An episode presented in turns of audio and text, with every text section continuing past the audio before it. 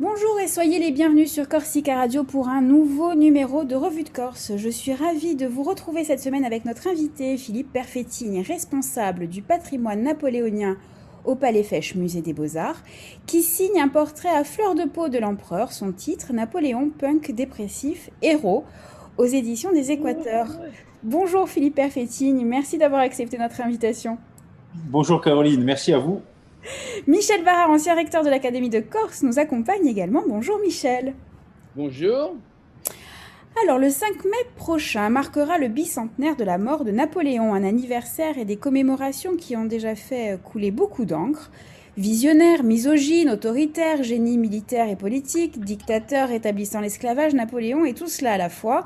C'est justement cette complexité qu'il faut étudier dans son entièreté, sans complaisance ni relecture historique ou récupération politique.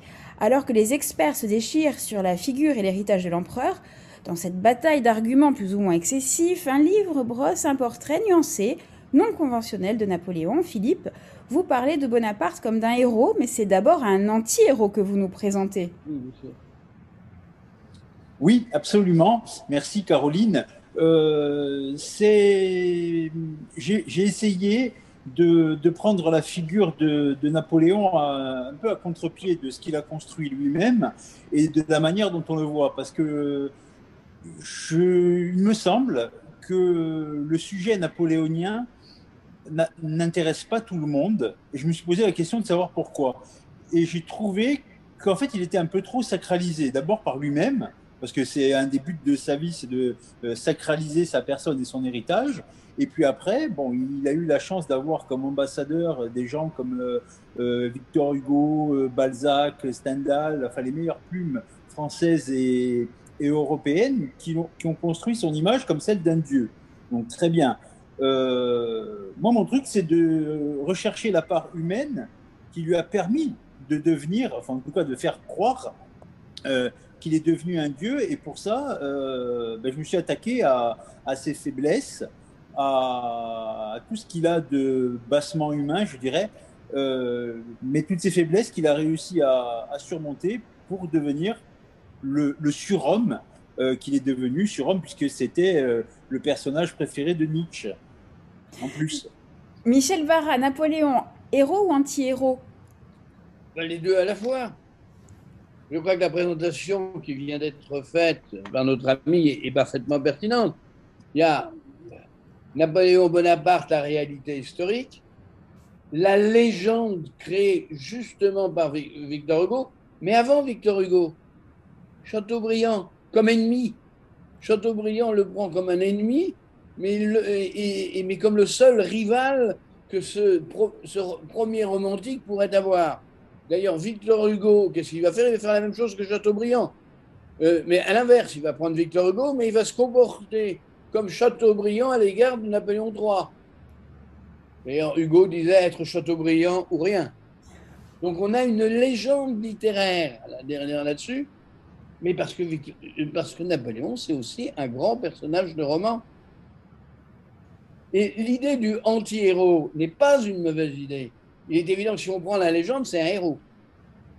Mais si on regarde comment le héros est devenu héros, c'est un petit Ajacien rejeté, et rejeté même de la Corse d'une certaine manière, qui connaît euh, la défaite, qui connaît la défaite de Paoli par le biais de son père, et qui est dans l'ordre du ressentiment. La référence à Nietzsche est, très bonne. Pourquoi il en fait un surhomme euh, Nietzsche? Ben Parce que c'est celui qui, aux yeux de Nietzsche, aurait vaincu, en tant, comme hein, là on parle de l'homme et non pas de l'empereur, aurait vaincu le ressentiment. C'est un combat contre le ressentiment, euh, euh, euh de, ressentiment de l'image que, les Corses ont. Il n'a jamais été aimé les Corses, et surtout pas des Ajaciens. Euh, si, maintenant, les, les l'aiment bien, mais il n'était pas aimé des, des. Donc, c'est bien de ça dont il s'agit. Euh, c'est vrai, c'est comment l'anti-héros devient-il un héros? Philippe, ce n'est pas le, premier ouvrage que vous consacrez à l'empereur, mais celui-ci revêt un caractère plus personnel. Vous vous livrez aussi en parallèle. C'est venu naturellement. C'est la preuve par l'exemple qu'on a tous un peu de Napoléon en nous. Oui, et pour, pour revenir à, à la légende littéraire de Napoléon, il y a Victor Hugo qui écrivait dans Les Misérables Napoléon avait dans la tête le cube de toutes les facultés universelles. Et à partir de ce cube, euh, tout le monde peut se reconnaître, tout ou partie, dans, dans Napoléon. Et hum, même les.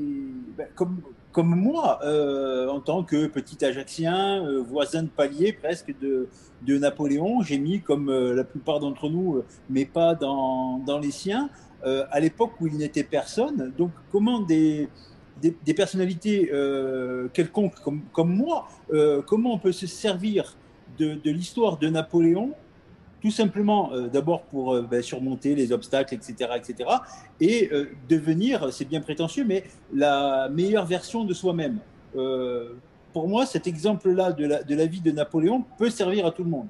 Tout le monde ne peut pas être empereur, tout le monde ne peut pas euh, permettre les conditions favorables pour la rédaction d'un code civil, tout le monde ne peut pas être euh, le plus grand stratège militaire de l'histoire. En revanche, euh, tout le monde peut retrousser les manches pour donner le meilleur de soi-même. Vous parlez aussi de la, de la quête d'identité qu'il a en partie façonnée, qui va aiguiser sa détermination. Le rapport au père est important, qu'il soit biologique ou spirituel, avec Carlo Maria Bonaparte, Marbeuf et bien sûr Pascal Paoli. Oui, euh, le rapport au père et à, l'autorité de manière générale, euh, c'est tout un poème chez, Napoléon. Il n'aime pas son père biologique parce qu'après, ça aussi, c'est des sensations que, tous les enfants connaissent. Euh, le père, ou enfin un parent absent, ben, ça crée un malaise. Ça crée un malaise dans le, sentiment qu'on porte aux parents en question et au ressentiment plus tard. ça crée un malaise dans la construction de l'individu. Et lui, il est, il est dans, dans ce, dans ce truc-là euh, dans ce modèle-là d'un père, d'un père qui n'est pas là. Pas parce qu'il n'a pas envie d'être là, mais qui ne peut pas, parce qu'il est toujours par bons et par vous pour essayer de, de, faire fructifier le patrimoine familial, de trouver des bourses pour ses enfants, etc. etc. Mais allez, allez essayer de faire comprendre ça à un gosse, c'est difficile, aussi intelligent soit-il. Et, et après, les, les, pères de substitution et les différents protecteurs que Napoléon a eus, euh, il y en a eu beaucoup, mais il y a toujours un problème, et c'est rigolo euh, de parler de ça en parlant de Napoléon, parce que c'est le symbole suprême de l'autorité. Euh, mais on oublie qu'avant de devenir l'autorité lui-même et le système lui-même, de créer son propre univers, euh, il s'est systématiquement opposé aux autorités qu'il avait sur la tête. Tout le temps. Ça, c'est merveilleux. Michel Barra, est-ce que Napoléon, c'est le mot vraiment à la mode en 2021, est un modèle de résilience? Oh, je ne sais pas si j'utiliserais le mot résilience, parce que, bon, si vous voulez. Euh, non, mais euh, Napoléon. Euh, je préférerais d'ailleurs de résistance à résilience en ce qui concerne, ce qui, concerne Hugo, parce qu'on va rentrer avec la résilience sur des domaines de psychologie et de psychiatrie beaucoup plus compliqués. Oui, c'est un problème de résistance à l'échec ça, commence avec, euh, le père. Parce que finalement, le père qui est pauliste, le père qui est la bataille de Pont-des-Neufs, qui dit plus jamais ça, et eh bien c'est ce qu'il a gardé du père, plus jamais ça. Plus jamais ça. Plus, plus jamais l'humiliation. Et là, euh, c'est d'abord, il faudrait regarder aussi Napoléon et les femmes. On aurait effectivement dans le sens inverse. Par exemple, sur l'esclavage le rétablissement, non pas en France métropolitaine, mais dans des colonies françaises à l'époque, ils n'étaient pas départements euh, sur les Caraïbes. C'était Joséphine qui est derrière. On, ne comprendrait pas. Et le même Napoléon, à la fin de sa vie, va abolir en France euh, le trafic de l'esclavage, le, commerce triangulaire. Donc on voit très bien que derrière le héros, il y a des réactions qui sont totalement de l'histoire personnelle de Napoléon Bonaparte enfant. Philippe, vous dites que c'est un punk, mais un punk qui aime l'ordre, du moins celui qui l'impose. Oui, euh, effectivement, punk, là c'est le, mot un petit peu accrocheur, euh, culture, euh, culture populaire. punk dans la mesure où il n'aime pas les souverains anglais, d'abord pour commencer. ensuite, euh, punk parce qu'il transgresse tout le temps, tout le temps, tout le temps, tout le temps. Il désobéit. Euh, et là, c'est là que le punk s'arrête. Pas euh, dans, l'optique d'un no future ou un truc comme ça, mais dans l'optique progressivement de, casser des portes. Ça, c'est un, fait. Mais de franchir une étape à chaque fois jusqu'à ce qu'il devienne le pouvoir lui-même. Et puis punk parce que il est complètement, complètement à la marge. Complètement. Il est pas, il rentre dans aucun cadre, ce type-là. Aucun. Euh, et ça, le temps, le temps qu'il le, comprenne lui-même, qu'il a des, facultés un peu euh, particulières, euh, que ce soit sur le champ de bataille ou dans son degré de compréhension de, de toutes les lois de l'univers, ben, il y a un problème de positionnement au début. Il ne sait pas trop où se mettre quand il est à l'école. C'est pas le meilleur élève. Euh, il ne sait pas comment se, positionner dans, dans la société quand il intègre le, le, premier cercle du, euh, du, directoire, parce que ce n'est pas, pas un courtisan, il est, bizarre, il est un peu marginal en fait. Et, et après, après, il devient, il devient ce qu'il a, ce qu'il a été une fois que, qu'il a, qu'il a pris les armes en Italie et puis, euh, et puis le pouvoir en France en 99. C'est une des raisons pour lesquelles il déchaîne autant les passions, cette marginalité, ce positionnement un peu flou depuis, euh... depuis toujours et encore aujourd'hui. Il déchaîne, il déchaîne les passions. Alors, euh, passion, c'est, ça veut dire euh, souffrance. Hein. Euh, ça, c'est dommage. C'est dommage que, que, Napoléon fasse souffrir. Mais ayant beaucoup souffert lui-même, après, on peut, on peut, on peut comprendre qu'aujourd'hui, il agite un peu les, les, les esprits. Euh, ce qui agite les passions aujourd'hui, euh, c'est que c'est un, un, homme des extrêmes. Euh, il y a de l'extrêmement bon comme de l'extrêmement mauvais. Malheureusement, on a une fâcheuse tendance aujourd'hui à, à, retenir pour quoi que ce soit euh, le mauvais. Donc, on, fo on focalise là-dessus. Effectivement, il a fait. Euh, c'est pas un ange. Je l'ai jamais présenté comme un ange. Je ne le ferai jamais. Euh, il y a une part, une part d'ombre qui est proportionnelle à, à la grandeur de sa part de lumière. C'est comme ça, ça va, ça va ensemble. Euh, toujours par deux, ils vont. Hein, ils disent dans la, dans la guerre des étoiles, et puis le, le côté obscur de la force, c'est pas, pas une légende. Et euh, il est dans, ce, dans cette optique-là. Et puis, bon, ben aujourd'hui, on, on, a une fâcheuse tendance à, à, souligner les mauvais côtés des gens plutôt que de dire, euh, OK, il a, il a fait des trucs qu'on n'estime pas bien, euh, l'esclavage, la guerre à outrance, etc. C'est une réalité, mais à côté, il y a eu du bon, voire du très bon, sur lequel on vit encore aujourd'hui. D'autant plus, Michel Barra, que commémoration ne vaut pas célébration. Oui, bon, écoutez, là, effectivement, on essaye de s'en sortir euh, face à un mouvement qui, à mon avis, n'a strictement aucun sens de ne pas vouloir commémorer ou de ne pas vouloir célébrer. Alors, euh, pour faire plaisir à ceux qui ne voudraient pas que l'on fête le, le 1821, euh, la mort de Napoléon en 1821 le 5 mai. Alors on dit on va pas célébrer, on va commémorer. Je trouve que c'est une, une hypocrisie totale. Mais euh, ce qu'a dit notre ami est, très juste. Il, il, a, il, a, dit tout à l'heure, euh, d'une manière claire, génie militaire. C'est vrai. Mais quand on regarde les premières grandes batailles de Napoléon, c'est pas la stratégie classique. Quand on regarde la, la, bataille la plus célébrée de Napoléon, qui est donnée aujourd'hui comme exemple, y compris dans les différentes écoles de guerre, la bataille de Sterlitz, c'est une aberration au point de départ. C'est quelque chose qui contrevient à toutes les lois de la guerre de l'époque. Donc on a un original aussi d'une certaine manière. Alors bon, maintenant, euh, aujourd'hui, il est vrai, l'idée de ne pas vouloir euh, commémorer ou, célébrer Napoléon euh, quand on vit en, France ou en Corse, si on faisait une nuance, euh, c'est absurde. Même Paoli, quand on regarde les rapports de Paoli avec Napoléon, c'est deux fils des Lumières d'une certaine manière qui vont interpréter différemment les Lumières. Et quand on regarde les derniers discours de Paoli par rapport à la France, c'est pas l'image peut-être dominante d'aujourd'hui. Hein. Bon, c'est plus complexe, euh, Pascal Paoli aussi. Alors, c'est de, de, cela dont, il s'agit. Euh.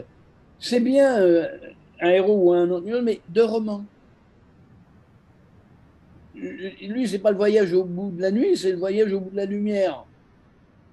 Mais pour faire ça, il a fallu qu'il traverse toute la nuit. Et ses propres nuits, ses propres angoisses. Autrement, on ne comprendrait pas. Puis alors, sur la guerre, bon, il est vrai aussi que Napoléon, euh, euh, c'est euh, l'héritier de, de, la lutte des monarchies contre la Révolution française. Et c'est peut-être le côté dans lequel il est le plus héritier de la République française, c'est dans la guerre. C'est le blocus britannique, c'est qu'il l'impose d'aller jusqu'en Russie. Maintenant, il ne faut pas réécrire le, mémorial ou réécrire la, légende d'Hugo. On ne serait pas bon, Hugo, elle est excellente, et on écrirait moins bien que Hugo. Hein bon, c'est d'une évidence euh, classique. Mais il joue aussi dans l'inconscient des gens. C'est un personnage qui est, qui est aujourd'hui un des personnages qui fait partie, je veux dire même de, la légende française. Euh, Hugo, euh, si, vous voulez, même, même, chez les Russes, est-ce qu'il y a Tolstoï sans Napoléon? La réponse est non. Tout Tolstoï, c'est Napoléon, le, héros de Tolstoï, même s'il si, même est de l'autre côté. Donc euh, là-dessus, euh, il y a un côté contemporain, je veux dire, de, de sur beaucoup de choses, y, compris sur les problèmes de la commémoration des célébrations de Napoléon. Mais c'est pas récent. Hein. Je ne sais pas si vous vous souvenez, Jacques Chirac avait interdit le triomphe, ou du moins elle ne l'avait pas interdit, mais avait refusé de se rendre au triomphe de, de Saint-Cyr, qui répète la bataille d'Austerlitz. C'est la grande fête de Saint-Cyr. Et il a même fait pire, il avait envoyé le De Gaulle euh, pour le défilé anglais sur Trafalgar. Alors, bon, euh, en Corse, on est moins fort que Chirac dans la contestation de Napoléon. Vous citez euh, Balzac euh, comme euh, Sid Vicious ou encore Arnold Schwarzenegger pour cerner le caractère de Napoléon. Ces références, qu'elles soient historiques, littéraires, musicales, qu'elles soient d'hier ou plus contemporaines, sont la preuve que Napoléon reste indéniablement d'actualité. Absolument, Caroline. indéniablement d'actualité et indéniablement moderne, parce que c'est une, c'est une qualité qu'on lui reconnaît de son vivant, c'est d'être euh, moderne, voire avant-gardiste, y compris dans sa manière de, faire la guerre, cette espèce d'original comme ça, qui bouleverse le monde. Mais on a une fâcheuse tendance à figer cette modernité dans le passé. C'est-à-dire qu'on ne, la met pas à, l'ordre du jour. Euh, et pourtant, et pourtant euh, Napoléon, il est Napoléon Bonaparte, pardon, est éminemment moderne. Je parle, je parle au présent euh, parce qu'en plus, il répond à un, un, critère de, la, de notre culture populaire euh, de, quadra ou presque quadra, euh, à savoir le rêve américain. Et comme je dis souvent à la rigolade, mais quand je le pense fortement, le rêve américain, il est né à Ajaccio. Alors de temps en temps, je balance quelques, quelques références ultra populaires pour dire que, en fait, Napoléon, euh, c'est une chose d'aujourd'hui et que on peut en parler au présent, voire au, futur, parce qu'en plus, historiquement, il y a quelques ressemblances entre la, France un petit peu agitée de, la fin du XVIIIe siècle et, la France un petit peu agitée du début du XXIe. Il y a, il y a, quelques, points communs en termes de, crise. Alors, euh, je sais pas, peut-être un jour, il y aura un, un, un autre euh, Napoléon qui va émerger, je n'en sais rien. Michel Barra. Oui, non, mais, mais, c'est quelque chose de l'ordre de la modernité. De la modernité telle qu'elle va naître au 19e siècle. Et on commence avec Hugo. Et puis, euh, regardez même, dans des personnages devenus maintenant historiques, parce que l'eau coule sous les ponts, la référence hugolienne, puis la référence de Gaulle et Napoléon. Est-ce que c'est son rapport? Quand De Gaulle dit j'ai une certaine idée de la France, c'est laquelle? De cette vocation universelle euh, qui euh, concrétise le mythe? Mais pour moi, le mot mythe n'est pas un mot péjoratif. Hein. Un mythe, c'est quelque chose qui fonde les choses. C'est pas quelque chose qui est illusoire, c'est quelque chose qui fonde les choses. De l'idée de la France, bah, la grande idée de la France, euh, qui va mettre le drapeau français à Amsterdam, euh, il y a même un reste. Il y a un roi aujourd'hui, euh, Bernadotte, qui est un roi napoléonien en Europe. On l'oublie.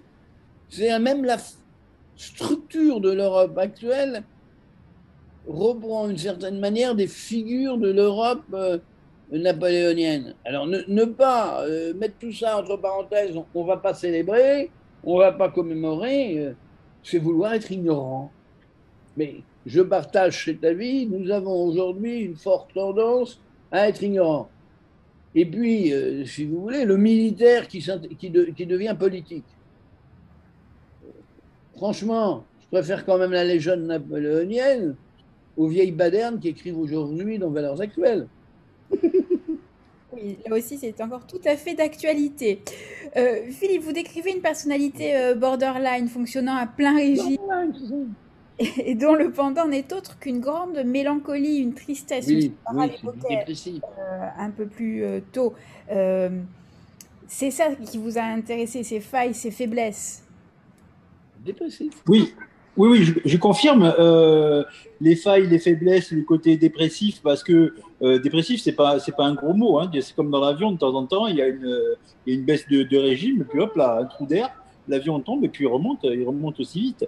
Et, et Napoléon, il est, euh, euh comme l'a dit Michel tout à l'heure, l'histoire du plus, plus jamais ça. Euh, il a une hantise dans sa vie, c'est de on va dire, retomber, retomber dans l'anonymat, dans la défaite, dans, dans la merde, hein, pardon, hein, du, gros mot, mais dans laquelle sa famille a été pendant, pendant un petit moment. Et euh, toute sa vie, il lutte, il lutte contre ça, euh, dans un mouvement d'énergie, pense-t-on, euh, perpétuelle. Jusqu'au de temps en temps, il y a, il y a, des, moments où il, se casse la figure et il y a un, il y a un temps d'arrêt. Et c'est là aussi qu'il ressemble à, à, tout le monde. Après, c'est proportionnel, mais euh, il y a un temps d'arrêt quand on tombe, eh bien, on reste par terre ou on se lève. Et lui, à chaque fois, à chaque fois, à chaque fois, il fait le choix de, de se relever, de, de, repartir de plus belle. Est-ce qu'il y a un moment précis où l'homme devient, euh, selon vous, héros et le héros devient euh, légende? Ou est-ce que ça se, se, se construit euh, progressivement? Ah, C'est très, très progressif. Hein. Euh, D'abord, la, construction euh, du héros et de la légende, euh, ça part, historiquement, ça part au même moment, euh, c'est-à-dire quand ils, prennent la grosse gifle en Corse, c'est-à-dire ce bel échec de leurs ambitions insulaires, et qui partent sur le continent de manière un peu acrobatique en, en 1793. Et la même année, ils commencent à se faire connaître militairement à Toulon. Donc ça, ça, tombe et ça rebondit au, au même moment et la, la, la, la, légende et la construction du héros et du, et du mythe, euh, ça commence à ce moment-là. Et puis, euh, tout, tout, doucement, tout doucement, tout doucement, euh, ça va, comment dire, ça va, ça va grossir. Et puis, euh, quand il arrive, quand il y a la chute à, à Waterloo, qu'il est envoyé à Sainte-Hélène, là, il ne parle plus de, de lui vivant.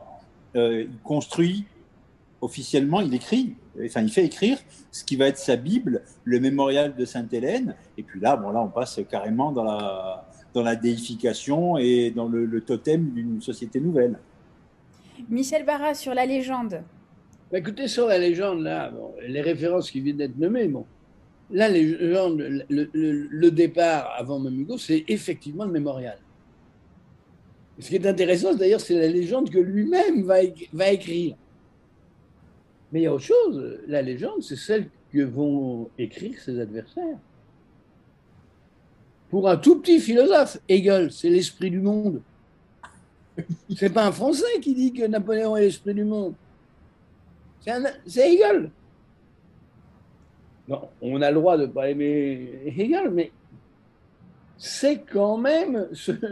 C'est l'esprit du monde. Il ne dit pas que c'est bon, d'ailleurs, Hegel. C'est un homme de la dialectique. Il a bien compris euh, qu'il y avait euh, des choses mauvaises. Et puis, comme le dit Hegel lui-même, hein, il n'y a rien de grand qui ne se fait dans un ciel serein, tout se fait dans un ciel euh, d'orage. Et pour la conscience, vaut mieux un bas déchiré qu'un bord brisé. Je le cite encore.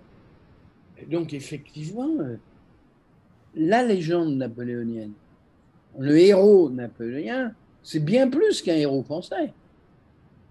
C'est extraordinaire, c'est de voir la passion napoléonienne chez les Anglais. Il n'y a, pas plus de gens qui disent du bien de Napoléon que, que le pire ennemi de Napoléon, à savoir euh, euh, l'Angleterre. Donc il faut bien voir ici euh, que pourquoi il y a cet enthousiasme, c'est que le personnage,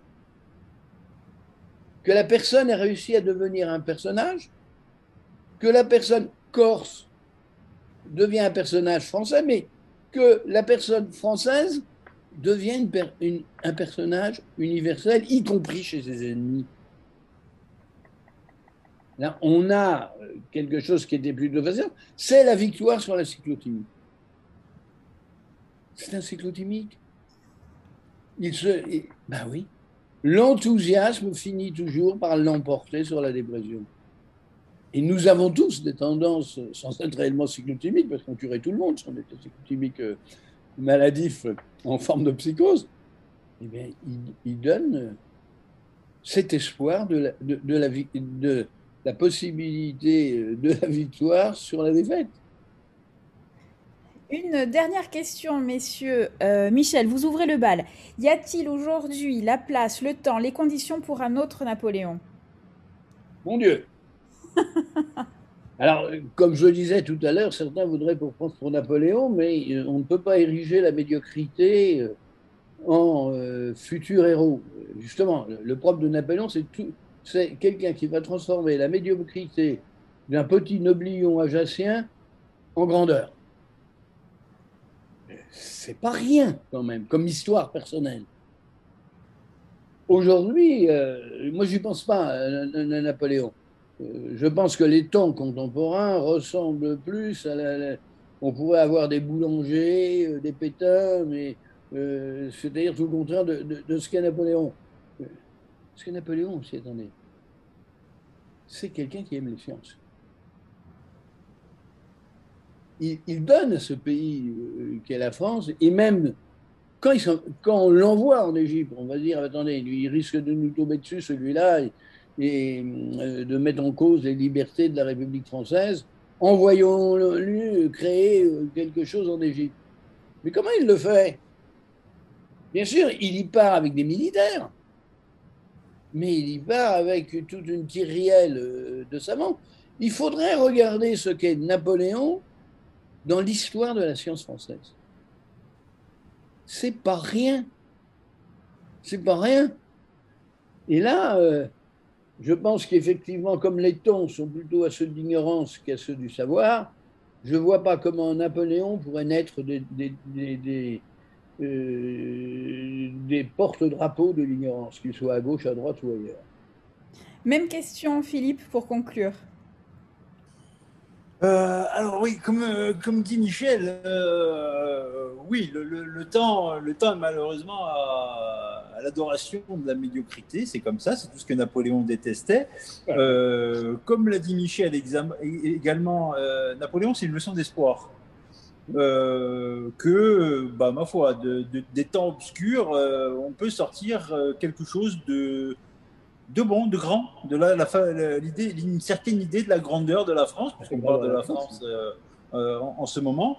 Et puis, euh, puis soyons, euh, soyons positifs. Hein. Après le chaos, ben, vient, viendra forcément l'ordre, un de ces jours. Après, quelle, quelle forme va, va prendre cet ordre Ça, j'en sais rien. On verra, on verra bien dans, dans quelques mois, dans quelques années, je ne sais pas. Mais soyons positifs. Philippe, vous avez déjà votre prochain sujet d'étude napoléonien ou pas encore? Sans doute, sans Alors, doute.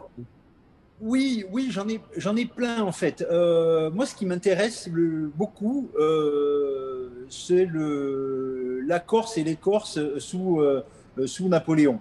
et toutes, toutes les thématiques de la, de la société, y compris le crime. Donc il y a, y a, deux, trois, deux, trois pistes assez, assez sympas là-dedans. Je vais, je vais chercher, voir si on peut, si on peut trouver des trucs, des trucs rigolos à, à faire sortir, à, à, mettre, à mettre un petit peu en lumière comme euh, tout ce qui s'est passé du temps du, de l'exercice du pouvoir local du, général Morand. Ça, ça m'intéresse beaucoup. Merci beaucoup Philippe Perfettine. Je rappelle le titre de votre livre Napoléon Punk dépressif héros aux éditions des Équateurs. On vous le recommande. Michel Barra, merci de nous avoir accompagnés. On se retrouve très bientôt. Revue de Corse, c'est fini pour aujourd'hui, mais ça continue tout le week-end. Vous pouvez réécouter cette émission demain à 13h et dimanche à 18h ou sur notre site corsicaradio.fr. Allez, on se dit à la semaine prochaine, toujours sur Corsica Radio. Passez un bon week-end, prenez soin de vous, on vous embrasse.